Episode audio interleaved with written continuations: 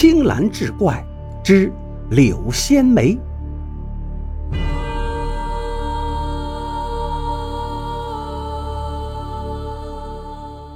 话说北宋建康城内有个叫凤来阁的驿坊，是城内外达官贵人寻欢作乐的去处。凤来阁里也有卖艺不卖身的歌舞伎，可是常在河边走，难免会湿了鞋袜。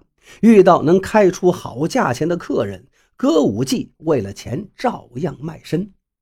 年方十九的赵七云就是凤来阁的歌舞伎。五年前，他为给病重的父亲筹钱，被卖到凤来阁。五年时间，颇有天资的七云，经过一房师傅的调教，古琴弦乐样样精通，人又出落的明艳动人，很多达官贵人都点他出场。光卖艺远不及卖身得钱多，何况有人出一百两银子要买七云的出包之夜。精于算计、见钱眼开的保姆把七云叫来说：“姑娘啊，你吃我的、喝我的好几年了，现在你也长大成人了，是该回报的时候了。梁老爷出八十两要你的出包，你自己看着办吧。”一想到六十多岁的梁老爷枯树皮般的面容、贪婪猥琐的样子，七云就两腿发软，扑通跪下道。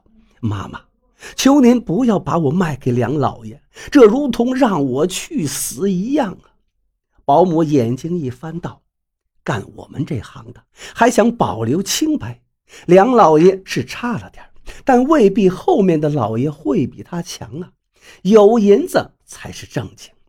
给你一个月时间，你要再不答应，那就由不得你了。”齐云哭道：“如果要我赎身，妈妈。”那得要多少钱？哼，你虽然不值钱，但我养你可是花了大本钱，至少也得五百两。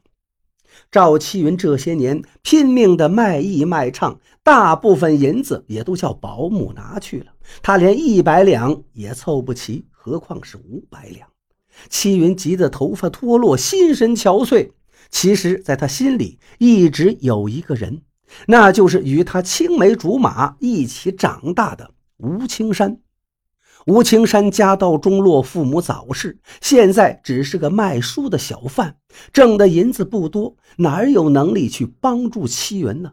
两个人偷偷在小院里相见，相拥而泣。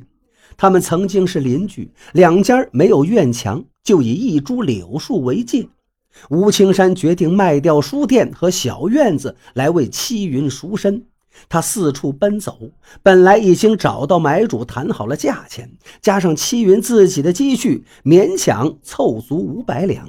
可是，一天夜里，书店和小院同时起了大火。幸好吴青山跑得快，人没事儿可那些能换钱的家当全没了，屋子里成了黑漆漆的空架子。门口那棵柳树被烧焦了叶子，光秃秃的，半死不活。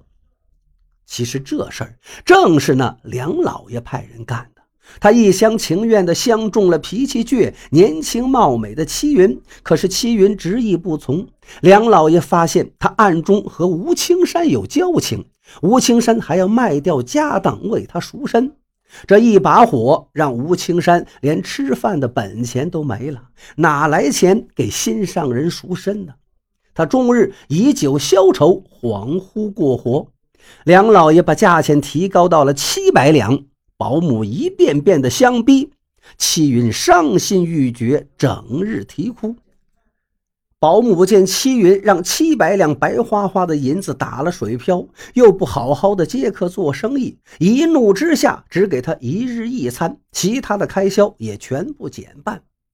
日渐消瘦、形态忧郁的戚云，在别人眼里如病西施一般楚楚动人，打他主意的男人却更多了。为了支撑起吴青山和自己的生活，齐云不得不又出来接客卖艺。这一天，凤来阁来了一位老者，点名要见齐云。他看上去比那梁老爷还要老，面容青黑，走起路来颤颤巍巍，好像风一吹就能倒地。老人看到七云，眼神如炬，看得七云直发毛。老人家，您盯着我干嘛呀？老人走上前，用干枯如爪子一样的指头往七云额头一点，说道：“罪过，罪过呀！”说罢是扬长而去。好奇怪的老人家呀！不听小曲儿也不要陪酒。戚云回到自己的房间，发现被老人点过的额头有块黑印儿。他拿手进去擦，可是不得了，这一擦是越擦越大。戚云急了，忙拿水来清洗，可是那块黑瘀像起风的黑云一样，很快就蔓延到戚云整个面部和脖子上。戚云吓坏了，赶紧去找郎中问诊。可惜，整个健康城没有一个郎中能说出所以然来，只能说是戚云中了邪了。戚云由此身价大跌，再也没人点他的钟了。梁老爷移情别恋，不再打戚云的主意了。保姆是十分气恼，把戚云从香闺赶了出来，赶到后堂做杂役，挑水、劈柴、洗衣服等脏活累活，全都扔给了他。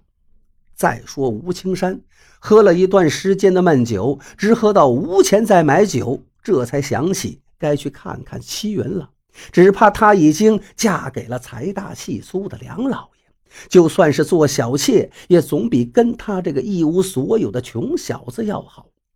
偷偷来到凤来阁，再见到面容丑陋、正在劈柴的七云，吴青山吓了一大跳：“你是七云吗？你的脸怎么了？”你为什么到后堂做了粗活？齐云羞愧的掩面而泣。我已经是这副模样了，你就再也不要来找我了。听了齐云的诉说，吴青山拉住他的手说：“我们寻遍名医，总会治好你的病的。可是我们哪来的钱呢？何况这病也是治不好的。你再好好的找个女子成亲吧。”齐云是放声大，不。我爱的人是你，我这就去和保姆商量。”吴青山深情地说。自从七云毁容后，不仅不能帮着保姆挣钱，还因她的丑陋吓跑过过路的客人。保姆已经当她是赔钱货，如今还有人居然要买她，于是十两银子就便宜的卖给了吴青山。齐云出得凤来阁后，就与吴青山在被烧焦的老屋举办了婚礼。周围邻里都嘲笑吴青山被烧坏了脑子，竟然娶个丑如黑炭的女人。但吴青山毫不在意，他与齐云将旧屋重新粉刷，将没被烧毁的家具，加上齐云在凤来阁留存的几十两银子，重新开启了书店。夫妇二人夫唱妇随，恩爱甜蜜。齐云婚后一年便生下一对龙凤胎。她虽然失去了姣好的容颜，但比任何时候都要幸福。院里的柳树被那场大火烧过后，树叶全部焦卷，已近枯死。齐云吴青山成亲后，柳树干枯的树枝居然冒出了绿色，吐出了新芽。让小院重新焕发了生机。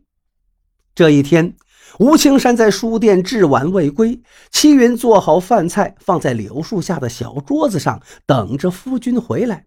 孩子哄睡着了，等着等着，他也感觉困倦，就靠在凉榻上睡着了。